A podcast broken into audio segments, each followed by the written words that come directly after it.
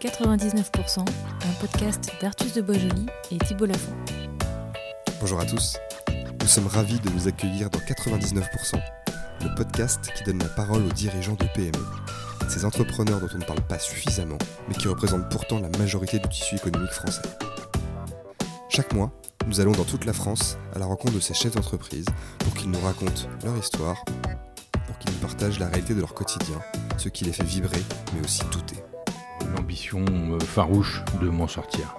Donc voilà, il y avait diverses solutions, le banditisme ou, le commerce. J'ai choisi le commerce parce que j'ai pas fait d'études, très peu d'études. J'ai arrêté l'école à 15 ans, nécessité faisait loi se retrouvait à 13h sous la pluie parce que tous les restaurants étaient fermés à manger un McDo sur un parking en disant mais qu'est-ce qu'on fait là? Mais pourquoi on a fait cette aventure là Comment par quel bout on prend? On a 10 000 paires de stock.